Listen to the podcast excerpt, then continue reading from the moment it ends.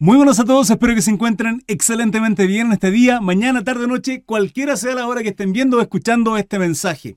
Lo que viene a continuación, queridos hermanos, Iglesia amada de nuestro Salvador Jesucristo, es una porción del estudio que estuve realizando ya y muy contento a través de Facebook, TikTok e Instagram, prontamente a través de ustedes, aquellos que me están viendo en YouTube.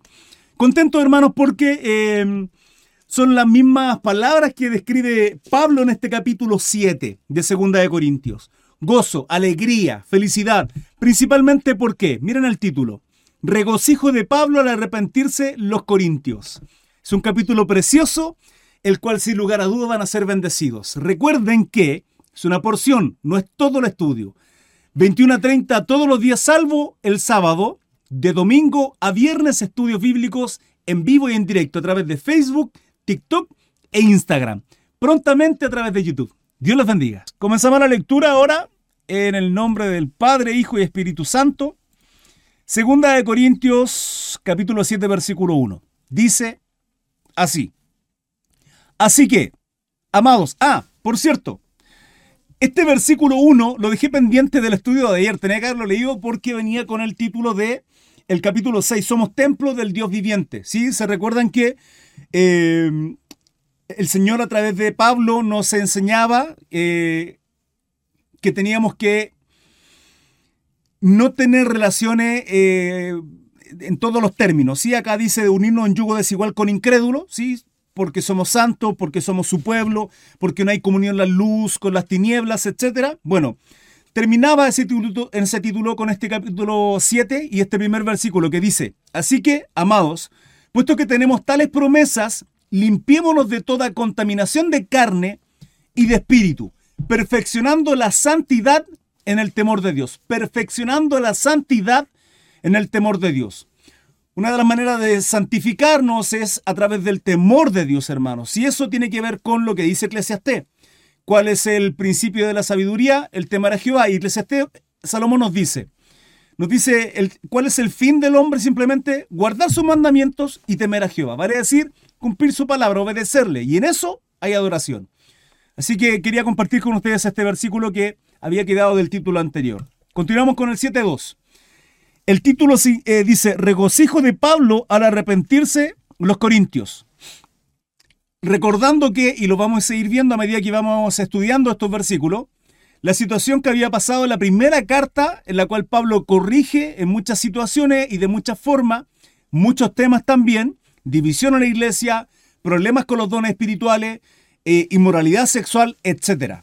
Y acá viene un poco la respuesta a esa corrección, a esa exhortación de un padre a sus hijos, en este caso el corazón de Pablo, que es el de Cristo Jesús en él, hacia eh, la iglesia de Corinto. Dice, admitidnos, admitidnos, a nadie hemos agraviado, a nadie hemos corrompido, a nadie hemos engañado. No lo digo para condenaros, pues ya he dicho antes que estáis en nuestro corazón para morir y para vivir juntamente. Pablo, Pablo lo dice, lo dice, los exhortamos, les corregimos, los disciplinamos, no como enseñoreándonos de ustedes mismos, sino entendiéndonos que ustedes se perfeccionan en el gozo, en el amor, sino para que vayan creciendo y vayan madurando. Pablo lo declara, es súper directo en ese sentido. Y acá un poco vuelve a redundar en lo mismo. Pues ya hemos dicho antes que estáis en nuestro corazón. O sea, lo que hacemos, la corrección que les damos, la exhortación, la disciplina que le estoy diciendo, que le estoy dando a través de las cartas, a través de, los mensajes, eh, inspiración del Espíritu Santo, por cierto, palabra de Dios, simplemente es porque los amamos y uno tiene que entender eso, hermanos. Cuando un pastor, cuando un líder que está por sobre nosotros, no porque sea mejor, no porque tenga una aureola y sea santo, no, simplemente porque están antes, porque son maduros, porque por algo están encomendados, porque Dios los puso ahí. Recuerden que toda autoridad proviene de Dios. Por lo cual, si están ahí, debemos saber ser discipulados, saber ser eh, corregidos, exhortados.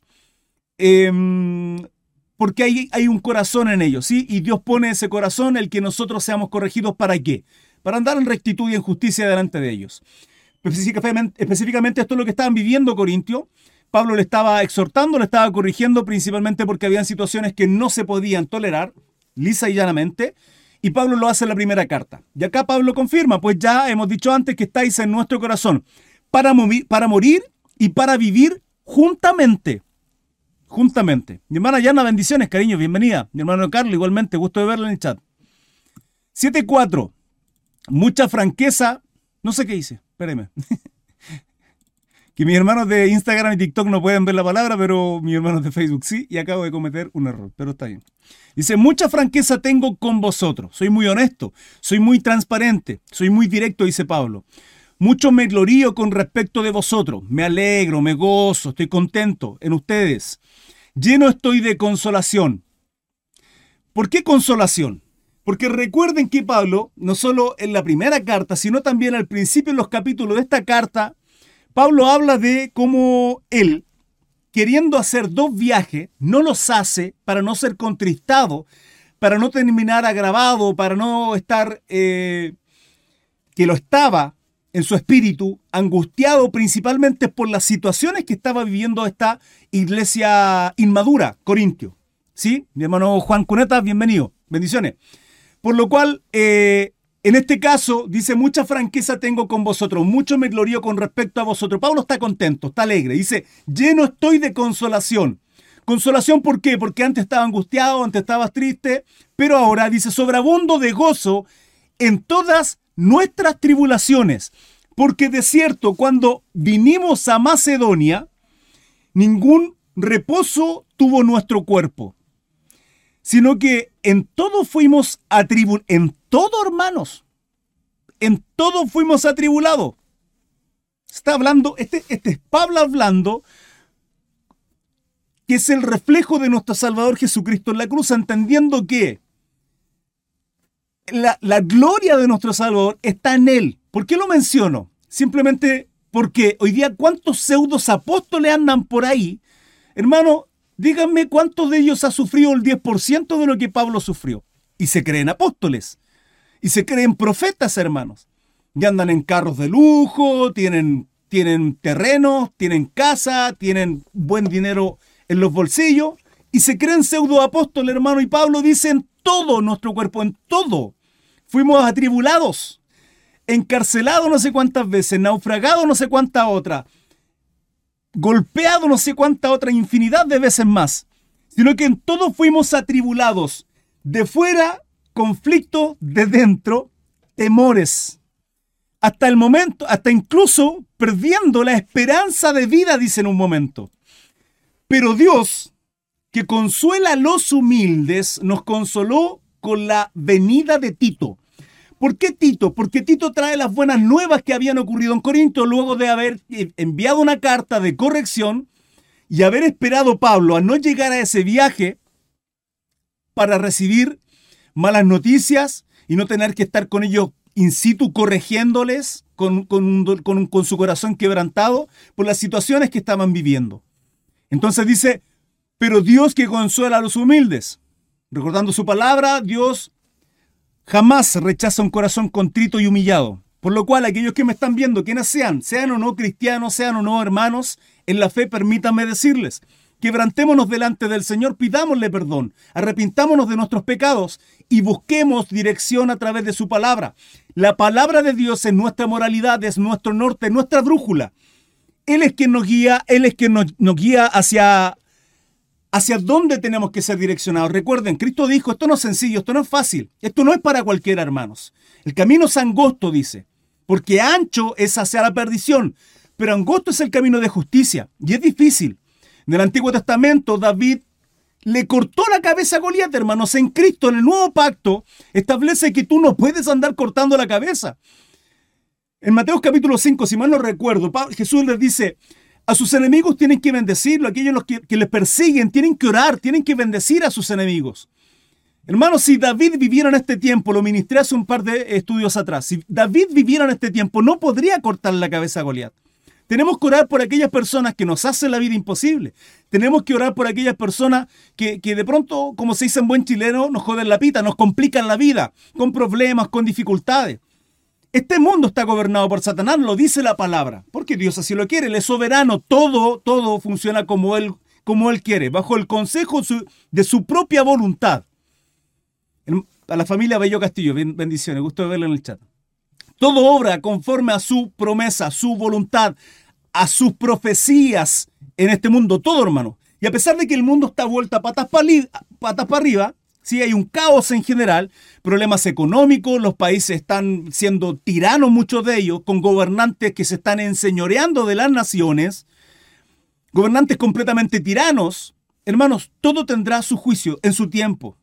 Dios no muta, Él no cambia, Él es siempre el mismo, siempre el mismo. Y sus palabras y sus promesas para nosotros quienes somos cristianos son un consuelo porque sabemos que en Él hay fortaleza, en Él somos completos. Sí, Salmo 23 lo dice, Jehová mi pastor, nada me faltará, nada.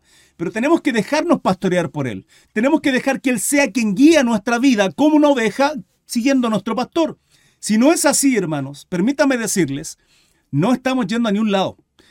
Porque hay caminos que al hombre le parecen de rectitud y perfecto, pero son caminos de muerte. Mi hermano Claudio y tío, bendiciones, cariño, gusto de tenerle por acá. Claudina Locier también, bendiciones. Gracias a aquellos que me están viendo a través de las diferentes plataformas. Les doy la bienvenida. Pero Dios que consuela a los humildes, entonces Él busca humildad. ¿Sí? No enseñoreándonos, no creyéndonos autosuficientes, sino postrándonos a sus pies. Declarándole a Él la gloria. Entendiendo que es el Dios Todopoderoso, hermano. ¿Saben cuántos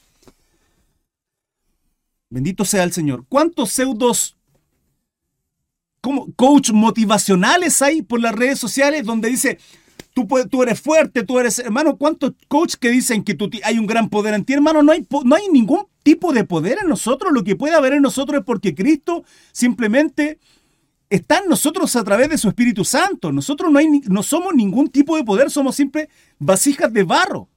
Vasijas de barro. Gusto verle, mi hermano Miguel. Bendiciones, cariños. Nada más que eso. Somos vasijas de barro. Lo que la gente ve en nuestro rostro, en nuestra mirada, lo que hacemos simplemente es obra del Espíritu Santo. Somos malos, somos corruptos. Este cuerpo lo, único que tiene es inmoralidad. Pero quienes luchamos con la carne, como dice nuestro Salvador Jesucristo, tomar nuestra cruz cada día, negarnos a, a nosotros mismos. Y como dice Pablo, ya no vivo yo. Vale decir, ya no hago lo que quiero, ya no vivo bajo mi propia dirección, ya no busco mis propios sueños, mis propias metas. No, sirvo a Cristo, Él es mi Señor. Yo sigo el camino de rectitud, el camino de justicia. Hago lo que Él me pide, por algo lo llamo mi Señor, permiso. Por algo lo llamo mi Señor. No hago como yo quiero. ¿Sí? Ya no somos, hermanos, no somos libres. No somos libres. En realidad, la pregunta es ¿cuándo lo hemos sido? Porque si fuera de Cristo, en rebeldía contra Dios, muertos en delitos y pecados, éramos esclavos de Satanás, hoy día somos esclavos por amor y decisión a nuestro Señor Jesucristo. Ahora usted decida quién es esclavo. Usted decida quién es esclavo. ¿A quién sirve? ¿A qué Señor sirve? Hermano, la palabra es clara. Si no estamos con Él, estamos contra Él. Si no construimos, estamos destruyendo. Si no estamos a favor, estamos en contra. No hay más caminos. No hay más caminos. Y no basta solamente con decir, yo soy cristiano. ¿Sí? No basta con eso, hermanos. No basta con eso. Y ese es el problema que estaba ocurriendo en Corinto. Eran cristianos, pero inmaduros, con muchos horrores por su inmadurez e ignorancia. Y Pablo corrige esta situación. Quería hacer dos viajes para consolarse, para tener alegría y gozo en dos ocasiones, pero simplemente va una. Y lo explica en versículos, en, capítulos anteriores, por qué solo va una. Y tiene que ver con los problemas que había en esta iglesia inmadura. Y luego pasa el tiempo, corrige esa situación a, través de la primera carta, pero posteriormente llega Tito con estas buenas noticias. Y luego dice que es consolado, que tiene alegría, se goza por la situación que estaba viviendo Corintio y cómo habían corregido ciertas situaciones en esta iglesia inmadura y que de a poquito va creciendo. No hay problema, hermano, que cometamos errores en esto del camino de cristiano, no hay problema. No hay problema en términos de que por ignorancia cometemos errores. Por eso siempre les enseño. Y lo que transmito a través de los estudios diarios es que conozcan a Dios, que conozcamos a Dios, que se nos revele el Señor a través de su palabra y a través de vivencias personales. ¿Por qué? Porque nos basta simplemente con buenas intenciones. Hermanos, tenemos que crecer en el amor del Señor, en la piedad, en la misericordia en el conocimiento de cómo es nuestro Dios. En nuestra responsabilidad, no podemos ser los mismos hace un año atrás. No podemos ser los mismos hace cinco años atrás. No podemos, hermanos. No es posible. No es posible que si somos cristianos usemos un mal lenguaje, que hablemos con groserías, que hayan, que hayan que, que, que que bromas, que de pronto el humor que tengamos tenga que ver solamente con el doble sentido. No es posible, hermano, eso. Sí, estamos en este mundo, pero no somos de este mundo, por lo cual Corintio estaba viviendo situaciones que Pablo corrige. La palabra hoy día nos está corrigiendo. Tomémosla desde ese punto de vista. Pero seamos humildes ante la presencia de Dios, porque Dios, dice Pablo, pero Dios consuela a los humildes. Él consuela a quienes nos humillamos delante de Él y le servimos. Hermanos, recuerden, Él nos creó porque somos adoradores de Él. Somos adoradores. La iglesia le adora. No estamos para discutir, para dividir el cuerpo de Cristo. que yo soy bautista, que yo soy pentecostal, es que usted es de Cristo, hermano. Punto, se acabó. Usted es de Cristo. Ese tiene que ser nuestro cimiento. Ese es nuestro fundamento, Cristo Jesús. Y de ahí sobreedificamos. ¿Cómo quiere sobreedificar? Con ladrillo, de concreto, firme o con paja lleno, que se queme. ¿Sí? Para eso son estos estudios bíblicos, hermano. Y doy gracias porque están acá. Estamos aprendiendo y conociendo a nuestro Dios. Vuelva a mí el estudio anterior de la madurez espiritual, dice familia Bello Castillo. Madurez espiritual, justamente. Pero Dios que consuela a los humildes nos consoló con la venida de Tito. Recuerdan el título, regocijo de Pablo al arrepentirse de los corintios. Entonces lo que Pablo está haciendo es corrigiendo a los corintios y acá nos está explicando que tiene alegría, gozo, porque en esa corrección, en esa exhortación, en esa, en esa, en, ese tirón de oreja a Corintio, que son sus hijos, Pablo los ve así como un padre con sus hijos inmaduros, él se consuela en la venida de Tito. Siete, y no solo con su venida, sino también con la consolación con que él había sido consolado en cuanto a vosotros haciéndonos saber vuestro gran afecto. Corintio quería, amaba a Pablo. Vuestro llanto. O sea, la carta que envía Pablo, las situaciones que estaban viviendo, contristó a Corinto. Hermanos, fueron humildes. Vuestra solicitud por mí, de manera que me regocijé aún más. Díganme si no es precioso cuando como padres nuestros hijos cometen un error les corregimos, son quebrantados y ellos piden perdón. Papá, ¿sabe qué? Perdón, perdón, me equivoqué, le pido disculpas. Sí, se entristece nuestro corazón. Es súper ingrato el trabajo de padre porque no podemos ser padres buenos. Ah, mi padre es bueno, sí, mi padre, me, mi mamá me permite todo. Mi papá me dice que no, pero mi mamá me sí. Entonces busco a mi mamá porque mi mamá es buena. No, hermano, no tenemos que ser padres buenos, tenemos que ser buenos padres. Y un buen padre corrige porque ama.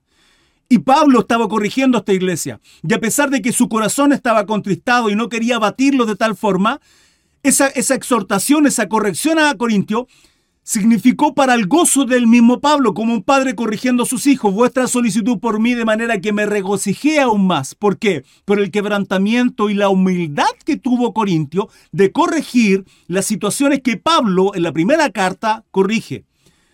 A través de eh, puño, bueno, no puño y letra porque no, él es, no es él el que, la escribe. ¿sí? Pablo redactaba y alguien le escribía. En, en algunas ocasiones simplemente escribió Pablo. Versículo 8, segunda de Corintios 7, 8, recuerden hermanos, porque aunque os contristé con la carta, ¿se dan cuenta? No me pesa. Porque aunque generé tristeza en ustedes, aunque, aunque los quebranté, aunque su corazón fue quebrantado al verme a mí triste, contristado por ustedes, por lo inmaduro que son ustedes, Corintios. Eso está hablando Pablo, aunque os contristé con la carta, no me pesa, no me duele, dice Pablo, aunque entonces lo lamenté. Pero porque veo en aquella carta, aunque por algún tiempo os contristó, esto está confirmando Pablo que la carta que envió corrigiendo, disciplinando, exhortando a Corintio, les contristó, les generó tristeza. Mira lo que sale en la nueva versión internacional. Si bien los entristecí con mi carta, no me pesa. Es verdad que antes me pesó, porque me di cuenta de que por un tiempo mi carta los había entristecido. Pablo, al igual que cuando somos padres y corregimos a nuestros hijos, no nos gusta corregirles. Hermanos, ¿qué más, qué más quisiéramos que abrazar a nuestros hijos, amarlos, disfrutarlos, pasar, jugar con ellos? ¿sí?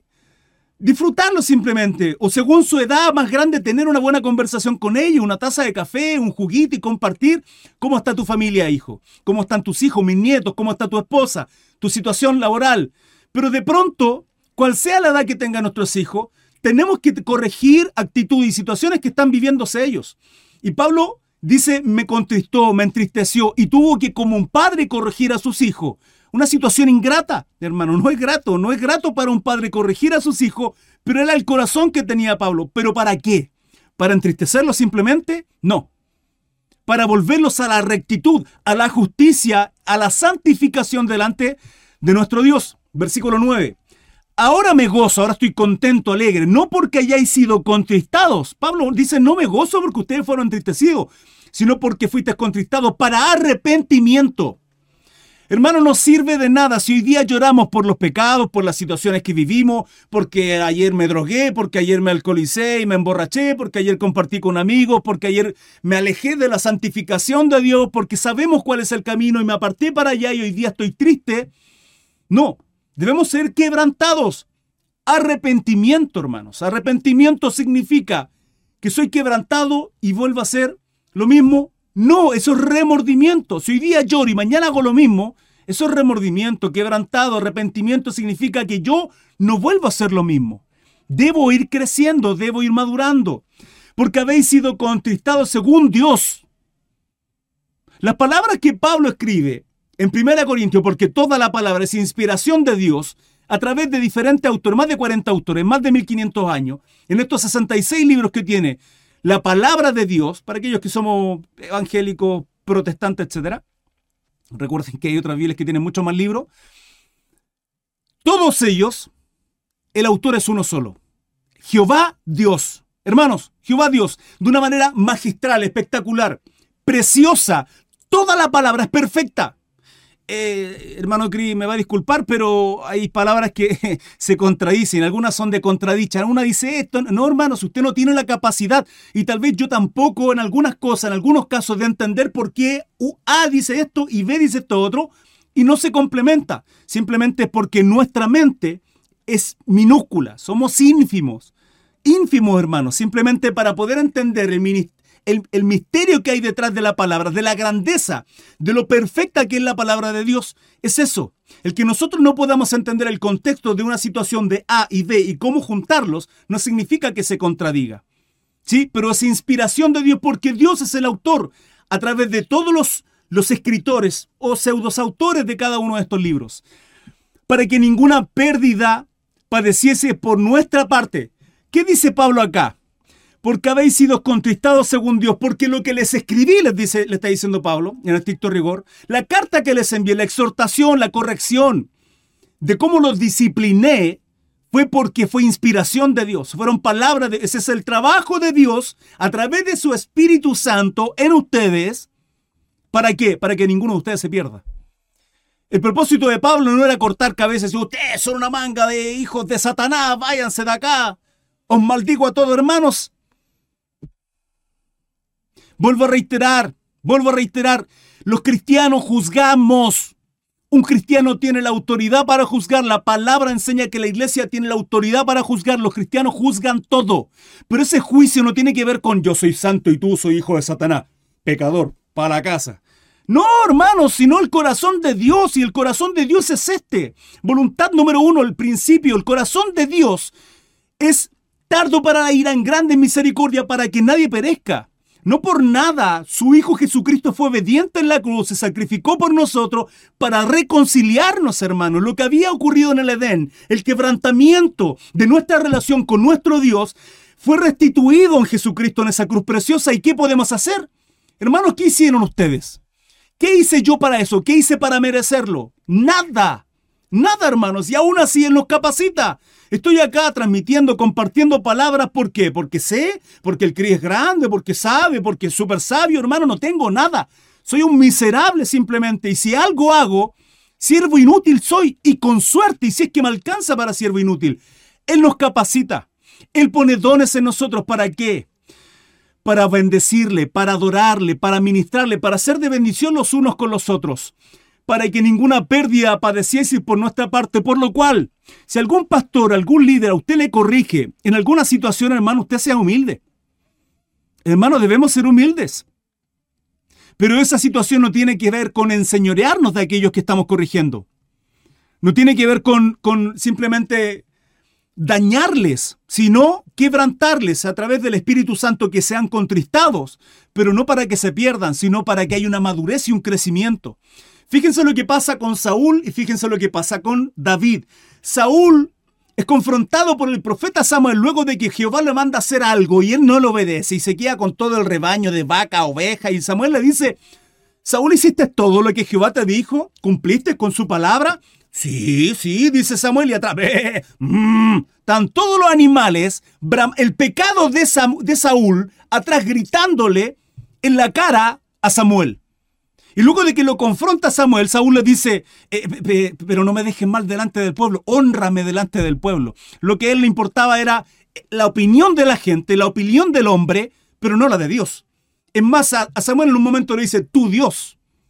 Sin embargo, David cuando es confrontado en el pecado que también cometió, porque hermanos, déjenme decirles, permítame decirles, tú y yo vamos a pecar. No si es que vamos a pecar, sino en qué momento lo vamos a hacer. O cuántas veces, porque en este cuerpo inmoral, hermanos, vivimos constantemente errando. ¿Cómo hacemos para no errar?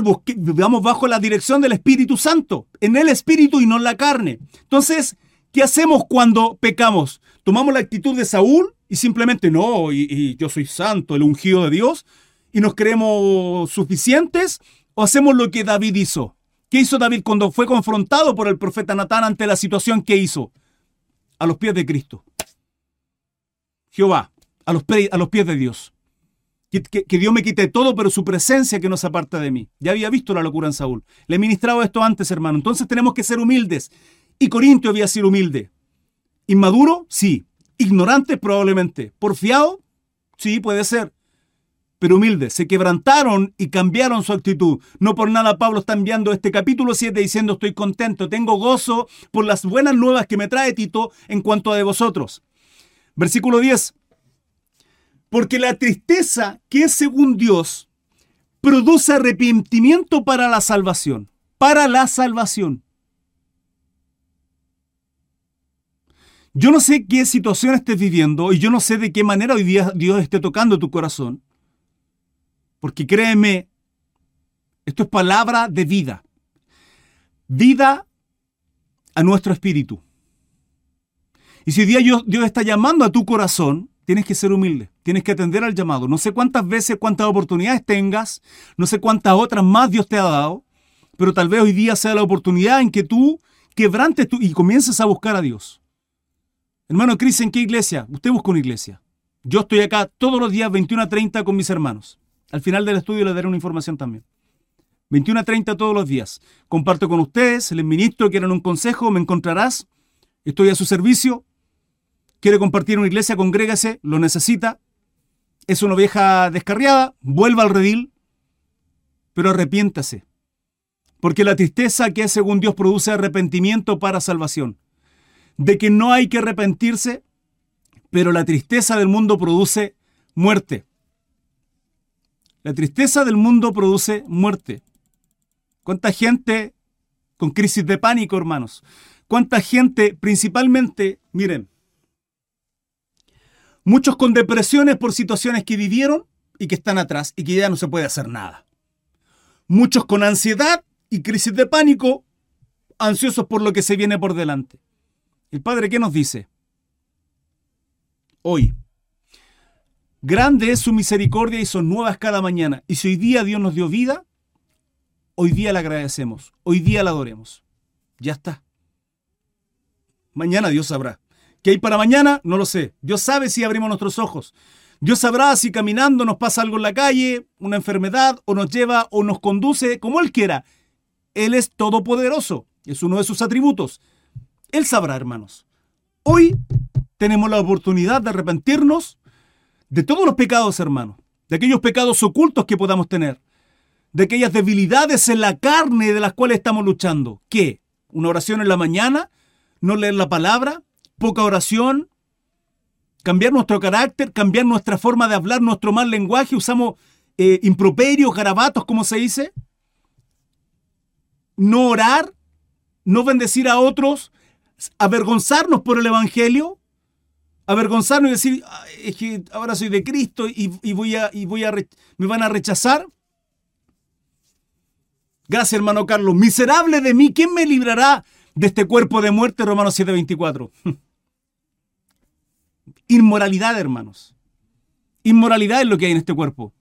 Porque la tristeza que según Dios produce arrepentimiento para salvación. ¿Para salvación de qué?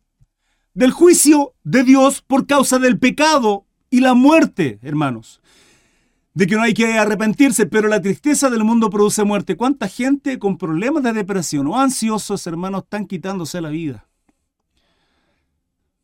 ¿Cuántas personas a nuestro alrededor, cercanos tal vez, han estado a punto y nosotros ni siquiera hemos abierto nuestra boca para bendecirles, para entregarles una palabra de vida espiritual, una palabra de salvación, hermanos.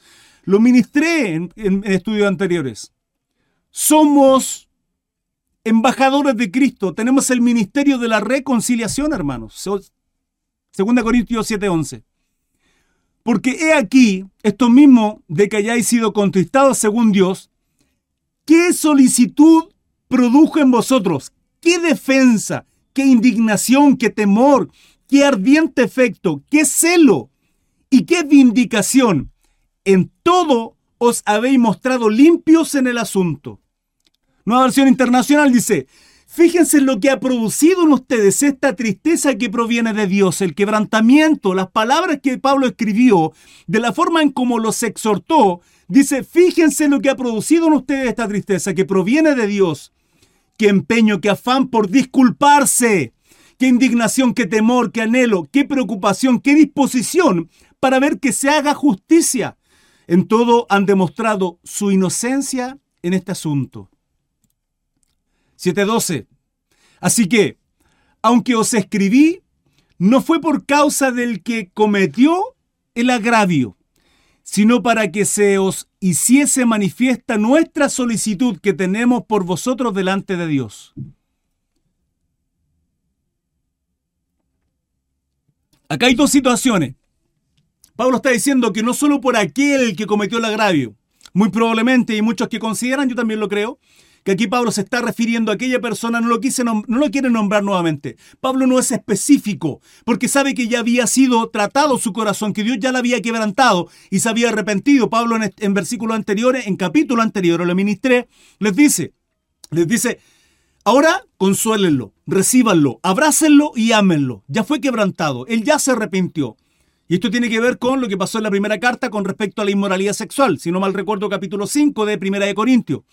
Entonces Pablo acá no lo nombra para que para no quebrantarlo y seguir avergonzándolo. La vergüenza ya la pasó, ya fue quebrantado, se arrepintió. Todos sabemos de quién está hablando, ya no es necesario. Ya no es necesario. ¿Sí? Porque ya hubo un arrepentimiento en él. Así que, aunque os escribí no fue por causa del que cometió el agravio, sino por el amor que tengo a todos ustedes. Dos cosas. Uno, no solo a Corintios, sino también porque es un ejemplo, hermanos amados, para nosotros el día de hoy, para nuestra iglesia, para quienes somos hoy día. Es un ejemplo, hermanos, para nosotros. Ni por causa del que lo padeció, sino para que os hiciese manifiesta nuestra solicitud que tenemos por vosotros delante de Dios, sino para que sepan el amor que les tenemos, el deseo que queríamos que se arrepintieran, que fueran quebrantados por Dios, para buscar santificación, rectitud y justicia.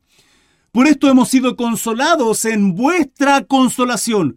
Por eso estamos contentos, estamos alegres. Sí, recibimos consuelo de parte de Dios porque ustedes bien. Nueva versión internacional. Todo esto nos reanima, nos vuelve el ánimo, nos alegra. Además del consuelo que hemos recibido. ¿Se dan cuenta? Pero mucho más nos gozamos por el gozo de Tito. Que haya sido confortado su espíritu por todos vosotros. Tito llegó contento, hermanos. Tito llegó con buenas nuevas, alegre, a contarle a Pablo, hermano Pablo, hermano Pablo, querido apóstol, la iglesia fue quebrantada al Señor, hubo llanto, hubo, tristeza, tus palabras hacia ellos fueron un quebranto total, pero se arrepintieron. Bendito sea el Señor. Hermanos, ¿No debería alegrarnos eso si en el cielo hay, fiesta, hermanos, cuando un pecador se arrepiente? ¿Cuánto más si uno de las ovejas del redil vuelve al redil, hermanos? Deberíamos tener ese gozo. Deberíamos estar contentos y ser humildes de recibir una corrección en el amor del Señor porque están velando por nuestras almas, hermanos. Los pastores están a su servicio. Hermano, ¿crees que eh, mi pastor, pucha, tengo que pedir audiencia, tengo que pedir un, citación para que me atienda, hermano? Entonces busquen más pastores en esa congregación. Si él no da basto para todo es porque faltan más pastores. Y si no hay más pastores, es porque algo está pasando ahí. Negocio piramidal, hermano. Es el problema del por qué la iglesia hoy día tiene un puro pastor. Muchos son un negocio piramidal y es triste eso. Tal vez en un inicio comenzó con buenas intenciones, pero posteriormente empezó... Y eso es peligroso, hermanos. Es muy peligroso. Los ministros están a su servicio.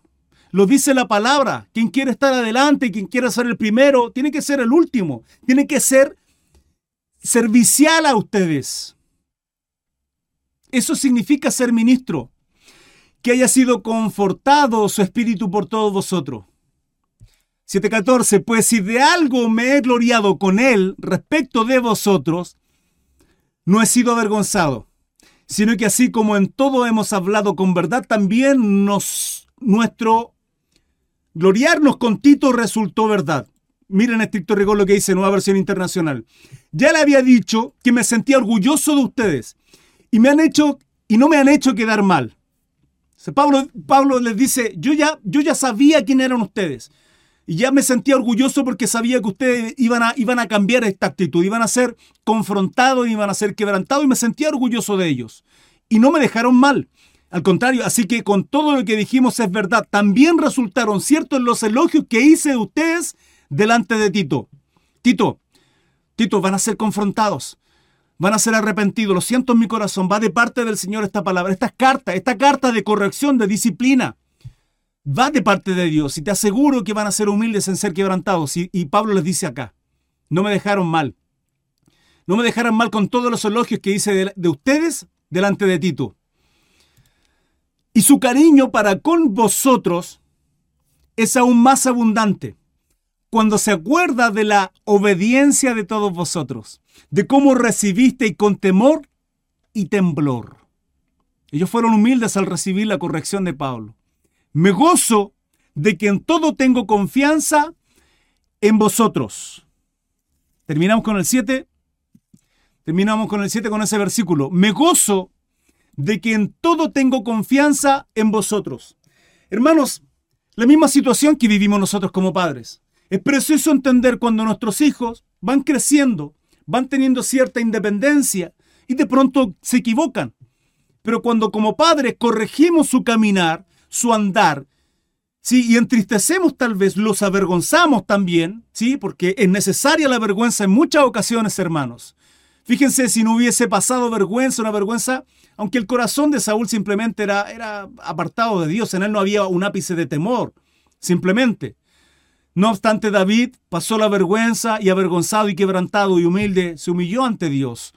Y es lo que Corinto también hace. Y Pablo dice, me gozo en que todo tengo confianza en vosotros, porque cuando corregimos a nuestros hijos y se entristecen y nos duele corregirles, porque aun cuando queremos pasar un buen momento, alegrarnos, disfrutarnos, reírnos tal vez, tenemos que estarles corrigiendo y tener ese mal, ese mal sabor, ese mal gusto de tener que ponernos serio para corregir su caminar, hermanos.